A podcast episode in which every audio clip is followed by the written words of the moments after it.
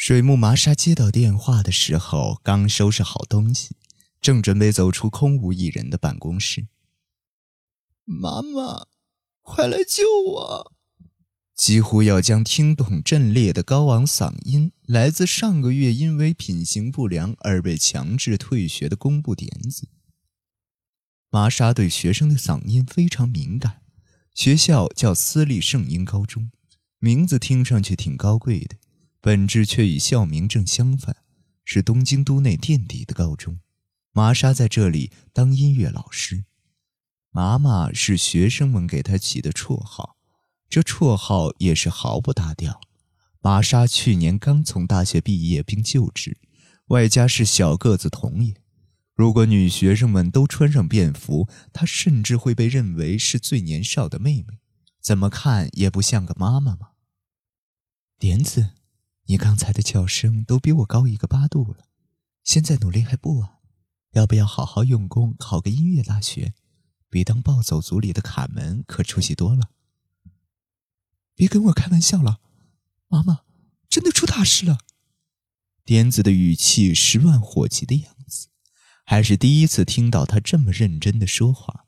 玛莎刚当上教师不久，点子就玩过一出自杀未遂。去探望的时候，他玩世不恭地说：“我怎么就活下来了呢？”你在哪儿？在叔叔的别墅里，奥多蒙的那栋。你现在就坐电车过来，八点我在车站的检票口等你。发生什么了？你现在一个人吗？和平时那批人在一起。求你了，快来吧，别告诉其他人，一个人来。怎么慌成这样了？该不会闹出人命了吧？电话那边的沉默就像连珠炮突然没了炮弹一样。该不会，可那群孩子总会闹出让人瞠目结舌的事情来。明白了，我马上就去。你要冷静一点，等着我。常常课上教的“我们也有明天”好了。挂掉电话，麻莎就冲到了校门口。站在校门旁的两个男人停止了窃窃私语，是刑警，一定是在调查前天的案件。玛莎若无其事地点头致意，拦下一辆路过的出租车。进入车厢时，还能望见在操场上全力奔跑的足球社成员。同样是追求极速，用自己的脚来跑，跟骑着摩托车追逐的梦想又有什么区别呢？玛莎胡乱想到。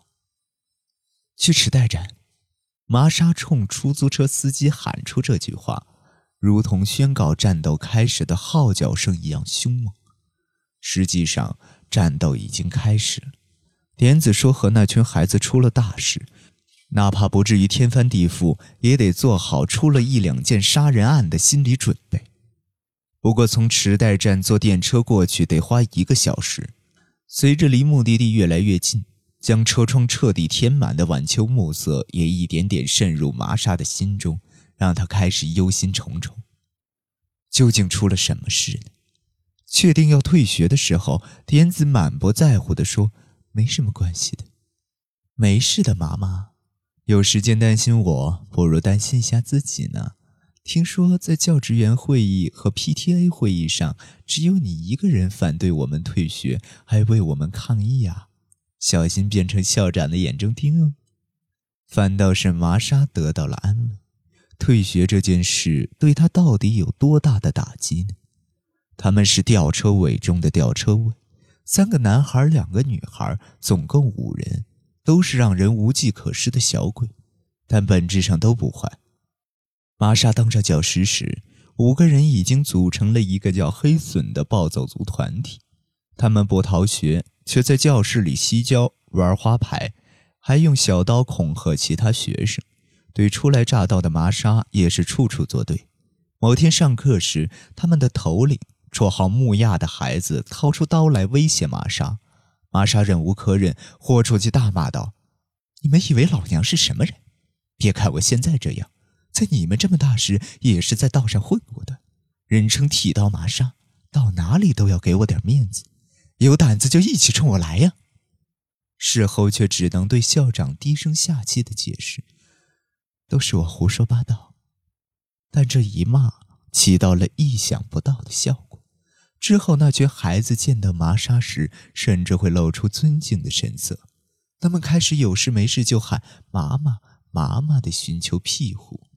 玛莎感冒请假没去学校的时候，他们成群结队地开着摩托车来到宿舍窗下。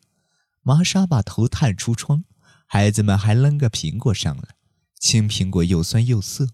玛莎不禁想：“哎，这群孩子只是还没有成熟。”而正当他抖擞精神，决定把他们培养成红苹果时，就闹起了那场退学风波。原因是孩子们在操场上和其他学生大打出手。听完事情原委之后，玛莎觉得这帮孩子也有值得同情的一面。在教职员会议上，玛莎面对全体教师，像圣女贞德一样做了一番激昂的演讲，但结果还是白费劲。玛莎觉得症结就出在退学上，头领木亚接连两年高考落榜，不还是留在学校不肯挪窝吗？点子也一样，本性善良，脆弱又容易受伤。麻子曾把他叫到宿舍，两人并排躺下，听女孩说了真心话。其实点子成为不良少女，起初是因为小学时朋友的钱包被偷，而嫌疑落到他头上。他知道小偷是谁，却因为那孩子家境贫寒，不愿说出口。在老师的反复逼问下，他起了逆反心理，干脆承认是自己偷的。他们都是群好孩子，只要试着这么想，就会发现他们都有着儿童般的纯粹眼睛。因为太过纯粹而害怕直面现实，所以才将视线歪向一边。话说回来，究竟发生了什么事呢？杀人，这么可怕的词语会重重压在麻莎的心头。或许是因为前天发生的案件还历历在目吧。前天，星期天，比麻莎早三年入职的前辈，体育教师赤泽刚被杀害了。根据家属的证言，五点半，赤泽说学生打电话找我有事，便开车出门。四小时后。车停在离家近一小时车程的公园间道上，有人发现他已经被刺死在驾驶席上，匕首插入心脏，一刀致命。警方认为打电话叫他出门的学生很有可能是凶手，开始在校内进行秘密侦查。学校虽然还正常上课，但乍看风平浪静的气氛下，涌动着杀人案的暗流。来自点子的电话像一声尖叫，一下子打破了这种沉重的气氛。既然他们都退学了，应该和赤泽老师被杀的案件没什么关系。道理是这样没错，但麻莎心里还是很忐忑，只因为去年年底曾有一次偶然看到赤泽和木亚肩并肩走过闹市区。平日里对所有教师都表现出抵触态度的木亚。对赤泽说话时，却显得亲近又顺从。玛莎会把点子所说的大事与赤泽在前天被杀一事联系在一起，就是因为想起了木雅当时的微笑。在周围五彩斑斓的霓虹灯灯光笼罩下，木亚的笑容显得特别艳丽。是因为不好意思吗？还是说陪赤泽去喝了酒？玛莎胡思乱想着。将视线从黑漆漆的电车车窗外转回车厢内，就在此时，一名女乘客的腿跃然出现在眼前，纤细的腿被红黑粗条纹的网格袜包裹，真是不祥的配色，红与黑，赤泽与黑损。为了逃离不祥的预感，玛莎抬头向上看，这一回却被周刊杂志在车厢吊环上投放的广告震到了。上面写着大大的“凶杀”二字。冈山县村长被杀案，昭和二十三年真凶自首。狱中申诉三十年的高桥含冤死后，真相水落石出。很不巧，麻纱的不祥预感总是会成真。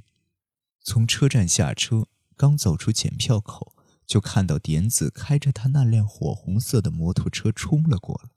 有麻纱一点五倍身高的身躯上套着粉红色连体服，平时都用蝴蝶结束起的长发今晚披在肩膀上晃动着。